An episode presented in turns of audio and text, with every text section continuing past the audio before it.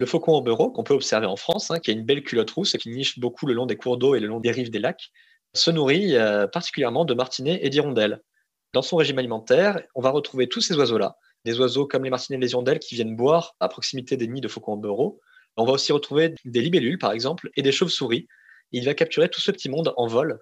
Donc c'est pour ça que son vol battu va lui permettre de rattraper toutes ces proies-là. C'est des oiseaux qui sont extrêmement rapides. Hein. Vol battu pour les hirondelles, vol plané qui peut être poussé à son paroxysme chez les martinets. C'est des oiseaux voilà, qui sont au final assez peu prédatés par d'autres espèces puisqu'ils sont relativement inatteignables. Il n'y a que, euh, à ma connaissance en tout cas en France, il n'y a que le haut-bureau qui soit un réel prédateur pour ces oiseaux-là.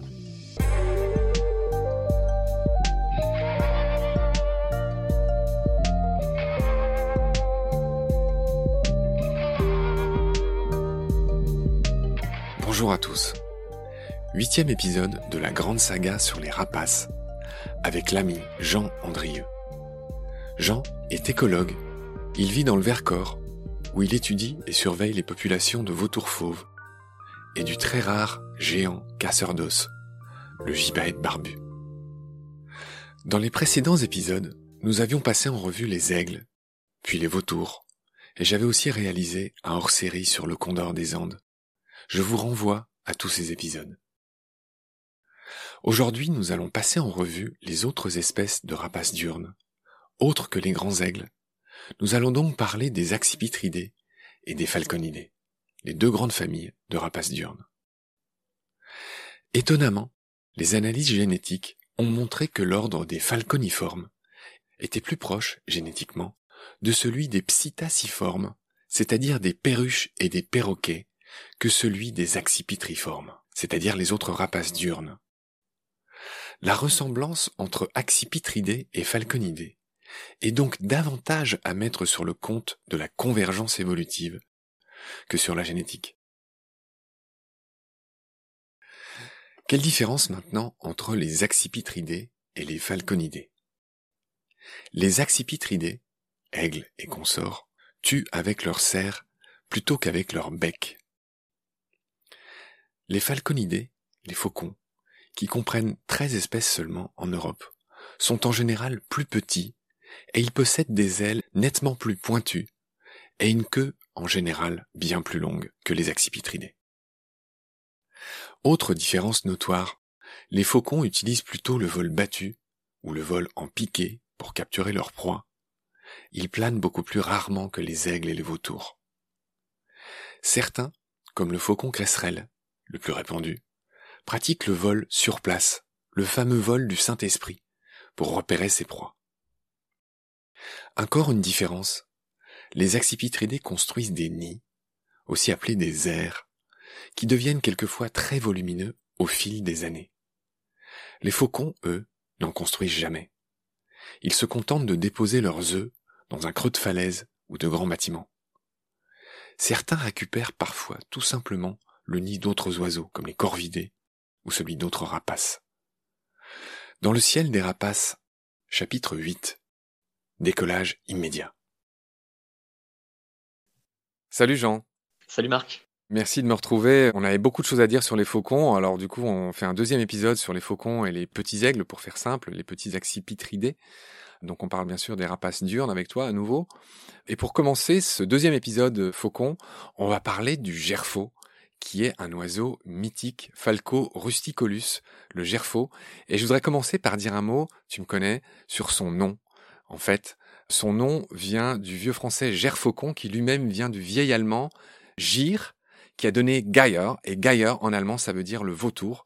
Et donc, bizarrement, le nom de ce faucon veut dire le faucon vautour. Pourquoi?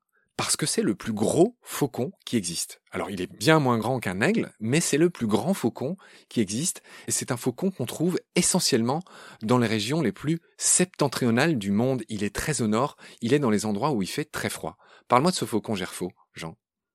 Voilà, le faucon gerfaut, donc il a une constitution qui est très robuste, très épais en fait. Il n'est pas forcément très grand en taille, il est un peu plus grand qu'un faucon pèlerin, il reste le plus grand des faucons, mais c'est pas un monstre.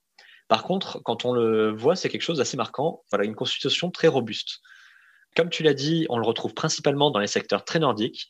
Il va nicher notamment au Groenland, par exemple, en Islande ou sur toutes les côtes de l'océan Arctique. Et ensuite, il va venir passer l'hiver parfois un peu plus au sud, par exemple dans les plaines ou dans les forêts canadiennes ou en Sibérie. Mais il va rester dans l'ensemble relativement au nord. Son régime alimentaire, du coup, accompagne un peu cette aire de répartition, puisqu'il s'est spécialisé, comme beaucoup d'autres rapaces de ce secteur-là, sur les lemmings, qui sont des micro-mammifères, des rongeurs, qui sont très abondants dans les toundras et dans les secteurs vraiment très nordiques. Oui, j'ajoute qu'il peut parfois aussi attaquer des mouettes et des lagopèdes. Alors les lagopèdes, ce sont ces perdrix des neiges qui sont magnifiques avec leurs sourcils rouges. Et l'autre chose que je voulais te demander de préciser, c'est que les gerfaux, ils existent sous trois formes, trois couleurs, on va dire. La plus courante, c'est en gros les gerfaux plutôt gris. Au Québec, ils sont plutôt bruns, marrons.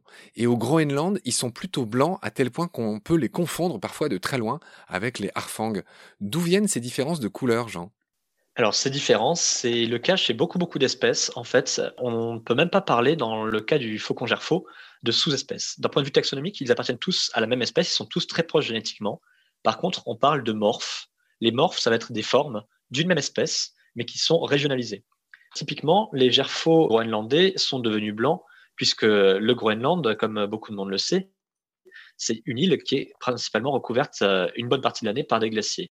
Bon, il y a des prairies aussi en été, mais pour le gerfaut, il est beaucoup plus intéressant d'être clair pour passer discrètement, notamment pendant sa période de nidification, puisqu'il n'y a pas d'arbres dans tous ces secteurs-là où il va se reproduire, donc il va nicher au sol. Et pour lui éviter à la femelle, notamment qui va couver, d'être repérée par ses prédateurs naturels, comme peuvent l'être le renard polaire ou même l'arfan des neiges, il faut être discret. Donc les faucons gerfaux groenlandais vont être très clairs, vont être blancs, pour euh, nicher sur des secteurs où on trouve encore des patchs de neige en été, donc pour se faire passer tout simplement pour un patch de neige, alors que les faucons plus méridionaux vont avoir des couleurs euh, dans les tons plus ocre, plus marron ou plus gris pour euh, nicher dans des secteurs de toundra où on peut aussi trouver de la roche ou de la terre et donc euh, rester toujours relativement discret. Ok, Jean, sur ces belles précisions, on a fini sur le faucon gerfaux qui est lui aussi un préféré des fauconniers et de la fauconnerie. On y reviendra dans un autre épisode. Et on va enchaîner sur l'autour des palombes. C'est un cousin de l'épervier, Accipiter gentilis, voilà, on l'appelle aussi l'épervier bleu ou encore l'émouchet. C'est un gros oiseau, il peut dépasser le mètre d'envergure, enfin un gros faucon, on va dire, hein, c'est pas du tout de la catégorie des aigles. La seule chose que j'ai notée sur notre autour des palombes, qui doit être aussi un animal forestier, c'est que c'est un funambule en vol. Il est très euh, amusant à voir voler, il est très beau à voir voler.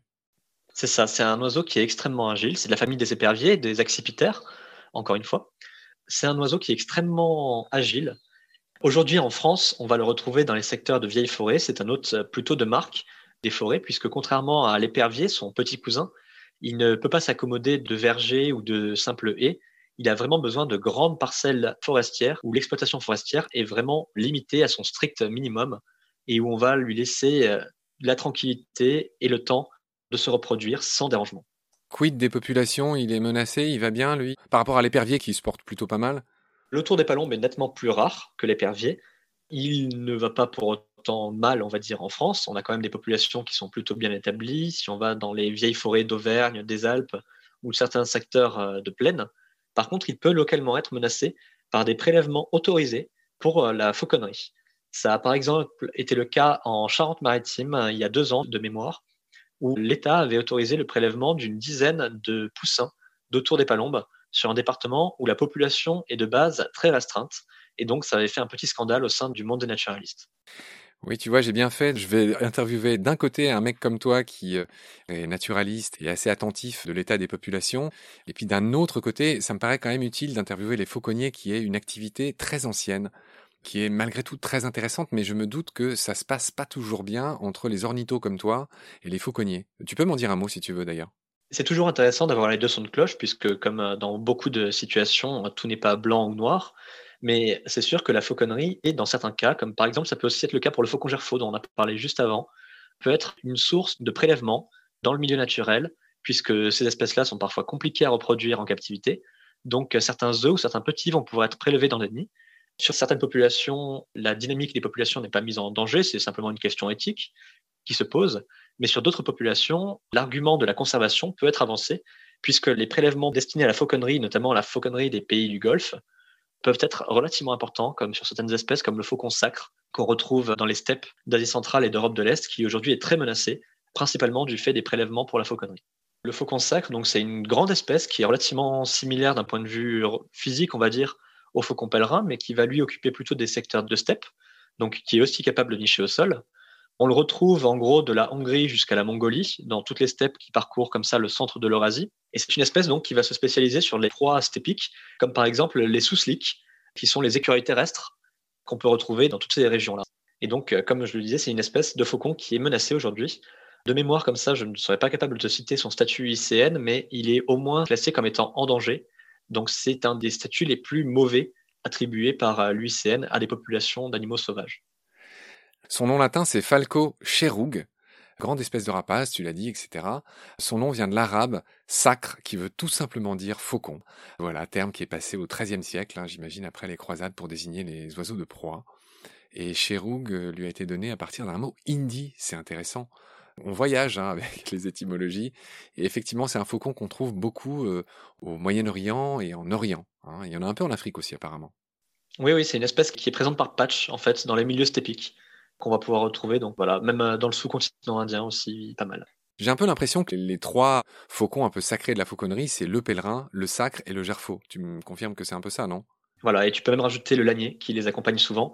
Et ensuite, en fauconnerie, on trouve aussi, mais ça, je pense que la personne que tu intervieweras pourra mieux t'en parler que moi, tous les hybrides entre ces faucons qui ont été créés, entre guillemets, pour leurs différentes capacités de chasse. Ah oui, donc on peut par exemple hybrider, mais tu as raison, je demanderai aux spécialistes, mais on peut en théorie hybrider un sacre avec un pèlerin et donner des faucons sacre pèlerin. C'est tout à fait possible. Aujourd'hui, euh, on trouve beaucoup d'ailleurs d'hybrides en fauconnerie, de lanier pèlerin, lanier sacre. Gerfaux, je suis pas sûr, mais il me semble que c'est possible aussi. En tout cas, c'est des espèces qui sont très proches d'un point de vue phylogénétique et qui peuvent donner des petits viables. Je ne sais pas s'ils sont reproductibles, mais en tout cas, ils sont viables. Ouais, ouais. Souvent, quand deux animaux d'espèces différentes euh, s'hybrident, euh, leur descendance n'est pas fertile. Et là, je demanderai euh, si c'est le cas au fauconnier qu'on va interviewer bientôt. Jean, on va enchaîner sur le faucon Obero, Falco subuteo. Voilà, alors son nom vient de Ob, qui veut tout simplement dire le petit oiseau de proie. J'ai noté que c'est un des rares oiseaux qui est plus rapide en vol que le martinet ramoneur. C'est un bon exemple que tu cites avec un martinet puisque le faucon au bureau, qu'on peut observer en France, hein, qui a une belle culotte rousse qui niche beaucoup le long des cours d'eau et le long des rives des lacs, se nourrit euh, particulièrement de martinets et d'hirondelles. Dans son régime alimentaire, on va retrouver tous ces oiseaux-là, des oiseaux comme les martinets et les hirondelles qui viennent boire sur les secteurs à proximité des nids de faucons au bureau. On va aussi retrouver des libellules, par exemple, et des chauves-souris. Il va capturer tout ce petit monde en vol. Donc, c'est pour ça que son vol battu va lui permettre de rattraper toutes ces proies-là. Oui, donc c'est un des meilleurs euh, voiliers euh, du monde des faucons, en, tout cas en vol battu. Hein. Et on comprend son agilité. Enfin, c'est pas rien euh, de rattraper les hirondelles et les martinets, ces familles-là, en vol. Hein. C'est un peu les experts du vol battu dans le monde des oiseaux. Voilà, voilà, c'est des oiseaux qui sont extrêmement rapides. Hein. Vol battu pour les hirondelles, vol plané qui peut-être poussé à son paroxysme chez les martinets. C'est des oiseaux voilà, qui sont au final assez peu prédatés par d'autres espèces puisqu'ils sont relativement inatteignables. Il n'y a que, à ma connaissance en tout cas en France, il n'y a que le haut-bureau qui soit un réel prédateur pour ces oiseaux-là. Ok Jean, on va enchaîner sur un énorme classique, c'est presque étonnant qu'elle n'arrive que maintenant, mais il faut quand même qu'on dise un mot sur la buse variable, évidemment. Butéo, butéo, accipitridé aussi, hein. Elle est souvent confondue avec le Milan noir, mais bon, pour le coup, il y a un moyen infaillible de distinguer la buse du Milan noir en vol, c'est la queue. La queue de la buse est arrondie, celle du Milan noir est en forme de V. Voilà, c'est un oiseau qui est assez euh, lourd, avec une robe, un plumage euh, brun, euh, enfin assez mimétique. Elle a un bec et des serres faibles.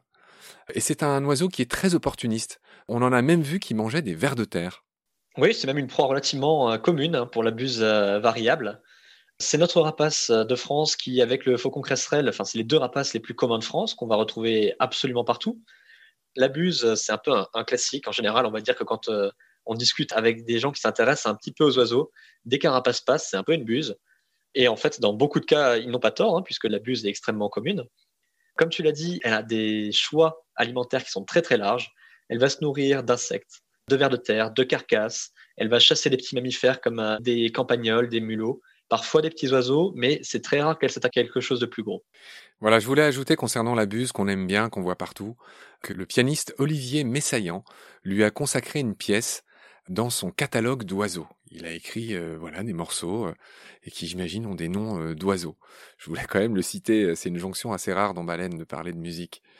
Cher Jean, on va enchaîner sur une cousine de la buse qui a un nom rigolo qui s'appelle la buse féroce, Buteo rufinus, qui est aussi un accipitridé, qui est un peu plus svelte, je sais pas, plus joli, et qu'on trouve dans le Maghreb. C'est bien ça?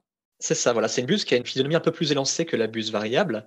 Des buses, il en existe sur Terre un peu plus d'une vingtaine d'espèces, donc c'est toujours intéressant de montrer justement euh, cette diversité qui existe au sein du vivant. Et par exemple, la buse féroce est une espèce qu'on va retrouver, comme tu l'as dit, en Afrique du Nord, mais aussi dans une bonne partie de l'Europe de l'Est, de l'Asie centrale, euh, du sous-continent indien, du Proche et du Moyen-Orient qui a une répartition assez large. Elle se différencie assez bien de la buse variable, puisqu'il y a certains secteurs où elles sont sympatriques, où on peut retrouver les deux espèces. De par sa forme qui est plus élancée, plus svelte. Je suis obligé de t'arrêter, mon cher Jean, tu viens de m'apprendre un mot qui est magnifique, que j'ignorais. Sympatrique, qu'on imagine en un seul mot avec un Y, ça veut dire qu'ils sont de la même patrie, c'est ça? Voilà, voilà. La Saint-Patrick, c'est un moment où on boit pas mal de bière, mais c'est aussi euh, deux espèces Saint-Patrick. Ce sont deux espèces qui vont vivre sur le même secteur qui vont avoir euh, une aire de répartition qui se recoupe. Et donc, sur la zone de recoupement, on parle de Saint-Patrie. Alors merci, là pour le coup, euh, tu connais mon amour des mots. Là, merci de m'avoir appris celui-là, je le connaissais pas du tout. Et c'est vrai qu'il est très drôle quand on pense euh, aux bières qu'on va se boire, quand on va se retrouver, toi et moi, pour aller voir tes vautours. Bref, est-ce que tu avais fini sur la buse féroce? Voilà, oui, c'était un petit paragraphe, une petite anecdote pour parler des autres espèces de buses, une des multiples autres espèces de buses qui peuplent notre belle planète. Voilà. On n'insistera pas sur l'insulte hein, que peut être buse, notamment de la triple buse que j'utilise souvent personnellement, voilà. que j'aime bien. Je sais pas, j'ai pas vérifié, j'y ai pas pensé euh, pourquoi on dit triple buse, mais ceux qui le savent, notifiez-le sur le site de Baleine sous Gravillon. On sera ravis de, de l'apprendre. Je voudrais qu'on enchaîne, Jean, sur la bondrée apivore. En anglais, c'est le honey buzzard donc c'est le busard du miel.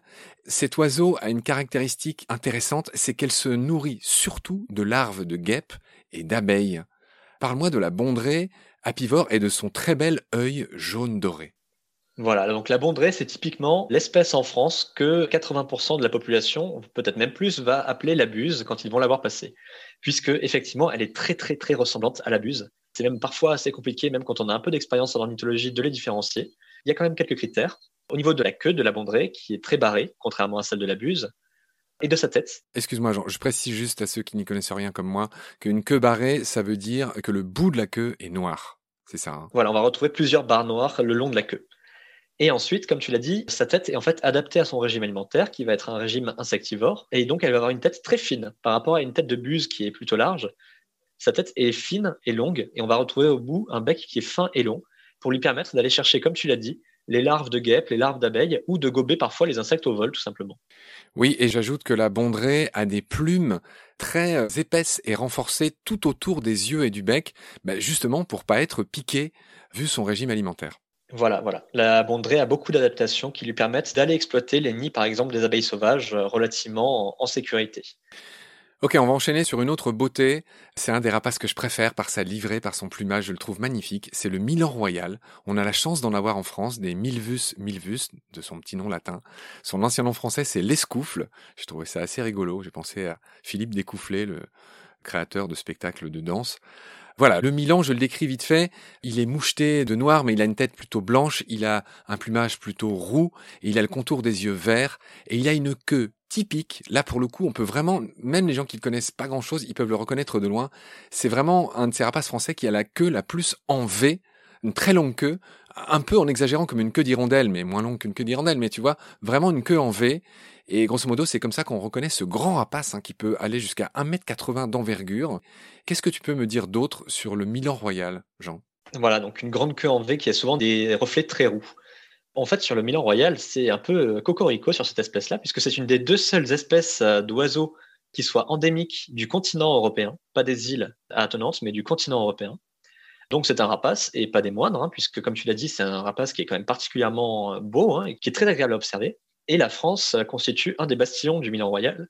Son bastion principal, c'est l'Espagne, et ensuite, c'est la France, avec trois sous-populations qui sont vraiment très bien marquées, qui vont nicher beaucoup dans le Piémont pyrénéen, en Auvergne, dans le Puy-de-Dôme et dans le Cantal, et dans le massif jurassien et en général, on va dire, le nord-est de la France. En hiver, on peut le retrouver un peu partout, en migration aussi, puisque euh, les effectifs nationaux sont renforcés par euh, des effectifs d'oiseaux nicheurs qui viennent hiverner chez nous depuis l'Allemagne ou la Pologne. Et donc, on va pouvoir l'observer parfois avec des dortoirs qui peuvent dépasser les 100 individus qui se forment euh, sur certains secteurs, comme dans le Cantal, par exemple.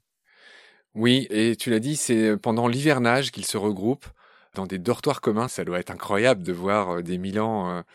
Je crois que j'en avais parlé avec Marie Amiguet, la cinéaste animalière, qui avait filmé des Milans, si je me souviens bien, en Afrique, dans le delta du Sénégal. À vérifier. J'ai noté que le Milan était capable de piquer les proies des autres rapaces. Voilà, c'est un opportuniste. En général, les Milans royaux sont tout à fait capables de chasser par eux-mêmes. Donc, ils vont pouvoir capturer des petits oiseaux, des petits mammifères. Leur euh, régime alimentaire est relativement classique pour un rapace de cette taille. Mais c'est surtout des opportunistes qui vont pouvoir voler les proies des autres rapaces, voler les proies des mammifères parfois aussi, comme par exemple des renards roux, et surtout beaucoup profiter des carcasses. Son régime alimentaire a une bonne moitié composé de carcasses, c'est un charognard plus qu'occasionnel. Il faut aussi dire que le Milan royal en France, il a un cousin qui s'appelle le Milan noir. Alors contrairement à ce que le nom fait penser, les deux se ressemblent beaucoup. Hein. Ils ont tous les deux une tête un peu blanche, le corps avec qu'on appelle des flamèches, c'est-à-dire il est un peu moucheté euh, de noir.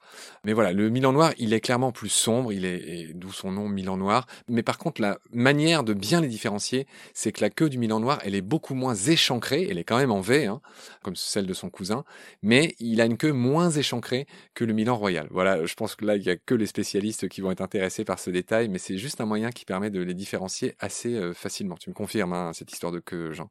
C'est ça. Il y a un autre critère qui est relativement bien visible, c'est que sous les ailes, le Milan royal a ce qu'on appelle des plages à l'air, donc des grandes zones euh, claires qui sont relativement flash, qu'on voit bien de loin, surtout quand on a un oiseau qui nous passe au-dessus de la tête alors que le Milan noir n'en a pas du tout. Le dessous des ailes est relativement uniforme. Ok, là encore tu m'apprends quelque chose. 3000 couples en France de Milan royal, Cocorico, comme tu l'as bien dit, un sixième de la population mondiale quand même. Je pensais pas que la France pouvait abriter autant de Milan royaux. Je voulais dire un mot aussi des Milans noirs. Euh, c'est une sous-espèce, le Milvus migrans pour le coup, qui s'appelle, qui a aussi sa petite queue en V, et que j'ai vu partout, mais absolument partout à Katmandou. C'est dingue. Il y en a autant qu'il y a de pigeons euh, chez nous. Je sais pas si tu sais ça. Enfin, c'est étonnant de voir des rapaces et ils sont dans tous les dépotoirs. Ils sont partout dans cette ville et puis j'imagine qu'ils sont partout dans le reste de l'Asie finalement, ces Milans noirs. Tu en as entendu parler? Oui, oui, c'est une espèce qui est très anthropophile, en fait, qui est très liée aux activités humaines à partir du moment où ils vont trouver à manger autour des agglomérations. Donc c'est le cas dans certaines agglomérations asiatiques. C'est le cas aussi si certains des auditeurs ont eu la chance de visiter des villes comme Dakar en Afrique, enfin au Sénégal même.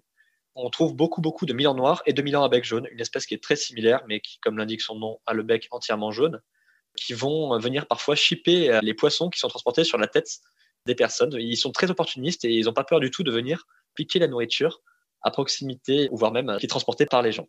Magnifique. Donc ça, c'est le Milvus migrans, c'est le Milan noir euh, ben, qu'il y a dans d'autres pays et comme tu l'as dit, qui est très grégaire et qui aime bien, pour le coup, qui s'accommode bien de la présence de l'homme.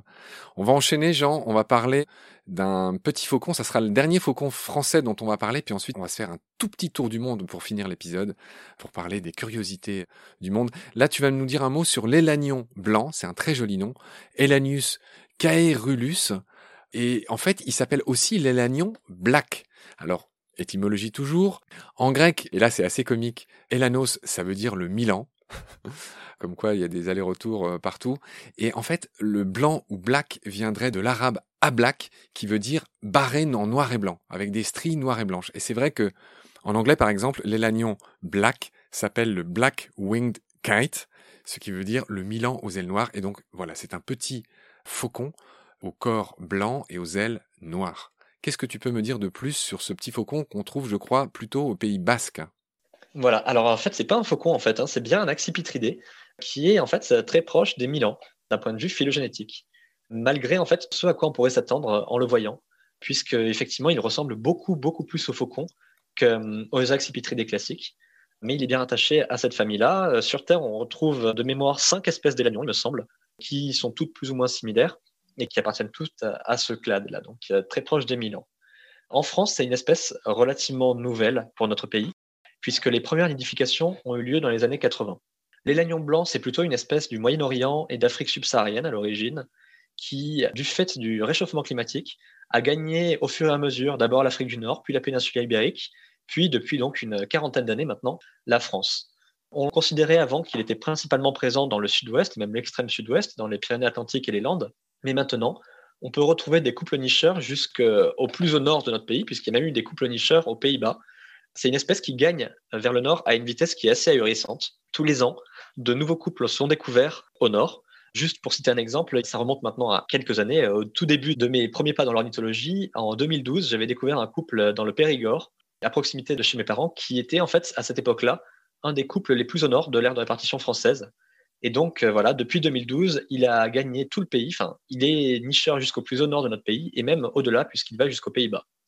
Après, il reste nicheur rare dans une grande partie de son aire de répartition et on va dire qu'il n'est vraiment commun que dans le sud-ouest de la France. Comme promis, Jean, on va citer quelques beaux euh, faucons et petits euh, accipitridés du reste du monde. Cher à mon cœur, bah, il y a le caracara. Caracara Plancus, de son petit nom latin. Alors lui, c'est un accipitridé du Nouveau Monde qu'on trouve partout au Chili où j'ai longuement habité. J'en ai vu pas mal, en effet. J'en ai vu beaucoup, notamment en Patagonie. Il a un bec et une tête rouge. Il a ce qu'on appelle un capuchon noir sur la tête. On dirait qu'il a comme un béret sur la tête. Il est assez euh, rigolo à voir, cet oiseau. Il a des ailes noires, un corps plutôt blanc euh, avec des stries euh, noires. Et ce qui m'a fait sourire chez le caracara, on a parlé de dominance avec toi dans des épisodes précédents, c'est-à-dire, voilà, les oiseaux charognards se succèdent par vagues sur une carcasse, sur une charogne. Et lui, c'est le dominant. C'est-à-dire que lui, il bouscule et il vire les urubus noirs et les urubus rouges. Oui, c'est un oiseau qui est relativement hargneux, on va dire. C'est encore une petite teigne, pire que l'urubu noir. J'ai aussi pu en observer, moi, c'était au Mexique pour le coup, des caracara UP qui, effectivement, euh, n'hésitaient pas à chasser tout ce petit monde des carcasses pour s'attribuer euh, la part du roi et aller chercher les plus beaux morceaux en premier. Après, voilà, il n'a pas un très gros appétit et il n'était pas forcément très nombreux, donc il y avait toujours à manger pour les autres. Par contre, euh, tout le monde attendait bien sagement à quelques mètres de là. On va enchaîner sur un oiseau très mignon qui s'appelle le fauconnet moineau qui porte bien son nom puisque c'est un des plus petits rapaces du monde. En gros, il fait la taille d'un gros moineau. Black-Thighed Falconet en anglais, c'est le même nom. Parle-moi de cet oiseau minuscule. Qu'est-ce qu'il mange? Voilà, c'était un oiseau un peu original euh, qui me tenait aussi à cœur de présenter dans cet épisode puisqu'il fait seulement 14 cm de haut. Donc 14 cm de haut, c'est grosso modo la taille d'un crayon à papier qu'on a même déjà un peu entamé. C'est un rapace qui est insectivore. Vu sa taille, il ne peut pas s'attaquer à grand-chose d'autre. Il va s'attaquer à des gros orthoptères, donc des gros euh, criquets, des grosses euh, sauterelles, des odonates, donc des libellules, par exemple. Il vit où? Celui-ci, on va le retrouver au sud de la péninsule indomalaise. Donc, on va le retrouver en Thaïlande, en Malaisie, à Singapour, et il traverse un peu et il va être présent sur la grande île de Bornéo. Ok, Jean, on va enchaîner sur un autre faucon euh, particulier, c'est le bat falcon en anglais. Falco rufigularis. J'ai même pas trouvé son nom en français dans la littérature, mais toi tu l'as appelé le faucon des chauves-souris. J'imagine à peu près ce que tu vas me raconter. Voilà, c'est le faucon des chauves-souris. C'est un de ces noms vernaculaires, une traduction du nom anglais en fait, hein, puisque sur ces espèces-là, on n'a pas souvent de nom français à leur donner. Tout est indiqué dans le nom, ou presque. C'est un faucon qu'on va retrouver principalement en Amérique centrale, à partir euh, du Mexique jusqu'au secteur amazonien à peu près et qui s'est spécialisé sur des proies assez particulières puisqu'il va chasser les chauves-souris. Donc c'est un faucon qui va beaucoup chasser au crépuscule et à l'aube, au moment où ses proies sont les plus actives, et qui va donc les capturer en vol pour euh, les consommer. C'est une spécialisation assez originale chez les rapaces. J'ai voulu finir par un oiseau, je ne sais pas comment dire, à la fois très majestueux et très rigolo. C'est le secrétaire, ou le serpentaire, ou le messager sagittaire. Il a beaucoup de noms celui-là qui est le seul représentant de la famille des Sagittaridés. J'avais expliqué au tout début de nos épisodes ensemble, cher Jean, que voilà, il y avait cinq grandes familles chez les accipitriformes. En gros, il y avait tout ce qui ressemble aux aigles, tout ce qui ressemble aux faucons, deux espèces, je crois, de balbuzards. Et il y a une autre famille, pour le coup, où il y a un seul représentant, c'est ce Sagittaridé, c'est ce secrétaire, qui est une sorte de mix entre un héron et un rapace. Il a de très grandes jambes, on le trouve en Afrique, et c'est un ophiophage. Parle-moi de lui. Donc voilà, c'est un rapace qui est un peu unique. Euh, comme tu l'as dit, seul représentant de son genre, seul représentant de sa famille. C'est quelque chose d'assez unique. On n'arrive pas trop à le rattacher à quoi que ce soit. Voilà, euh, ta description était très bonne, un hein, mi-chemin entre le héron et un rapace.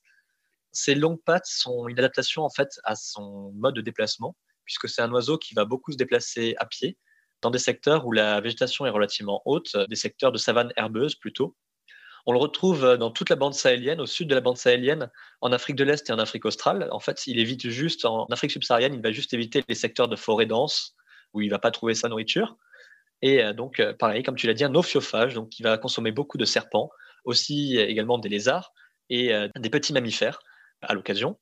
Et là, en fait, on va retrouver quelque chose dont on avait déjà parlé, une convergence évolutive, en fait, sur ces pattes, puisque ces pattes sont très similaires à des pattes de vautour. C'est des pattes qui sont faites pour la marche et pas pour la capture. Elles ne sont pas là pour euh, capturer ses proies, il les capture avec son bec, et donc avec des pattes qui sont sur un seul plan et qui n'ont pas forcément la capacité de saisir quelque chose. Ouais, quelques petits détails sur cet animal, euh, pareil, hein, que j'ai connu quand j'étais môme en lisant des bouquins, la fameuse vie privée des animaux, le secrétaire. Il marche beaucoup, tu l'as dit, il vole peu et mal. Il est capable de marcher 35 euh, km par jour, hein, donc vraiment cet oiseau, c'est le moins rapace des rapaces, par rapport à l'idée qu'on s'en fait en tout cas. Il a des plumes, quand je disais qu'il était rigolo, c'est qu'il a des plumes noires sur le haut de sa tête, qui lui ont donné son nom, enfin c'est une des hypothèses en tout cas, qui le font ressembler à ses secrétaires de jadis qui avaient des plumes sur leurs oreilles. Il y a plein de plumes comme ça sur son crâne. Et l'autre étymologie possible, c'est euh, l'arabe sacre et taïr, qui veut tout simplement dire l'oiseau chasseur. Tu l'as dit, Afrique centrale et Afrique australe. Je voulais juste ajouter, euh, Jean, que c'était l'emblème du Soudan et qu'il était aussi euh, dans les armoiries apparemment de l'Afrique du Sud, cet oiseau, le secrétaire. Est-ce que tu as quelque chose à rajouter sur notre ami le serpentaire secrétaire, messager sagittaire? Quelque chose euh, sur cette espèce-là, c'est voilà un rapace qui vaut le coup d'aller voir au moins des images pour son allure vraiment originale, avec sa petite huppe érectile et ses longues pattes qui lui font ressembler à, pas grand-chose d'autre au monde. En effet, c'était sympa de finir sur lui. Jean, on a bien travaillé, encore un épisode sur les rapaces décidément. Je crois que tu vas battre tous les records de récurrence, mais il y avait tellement de choses à dire. C'est fait, on a fini aujourd'hui les faucons et les petits aigles, les petits accipitridés. Et on va encore te retrouver bientôt, cette fois-ci pour finir notre grand périple au voyage dans le monde des rapaces on va parler avec toi des chouettes et des hiboux de France et du monde entier. Salut Jean, à bientôt.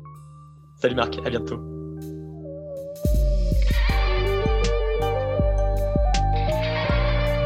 C'est la fin de cet épisode. Merci de l'avoir suivi. Pour continuer, nous avons besoin de votre soutien.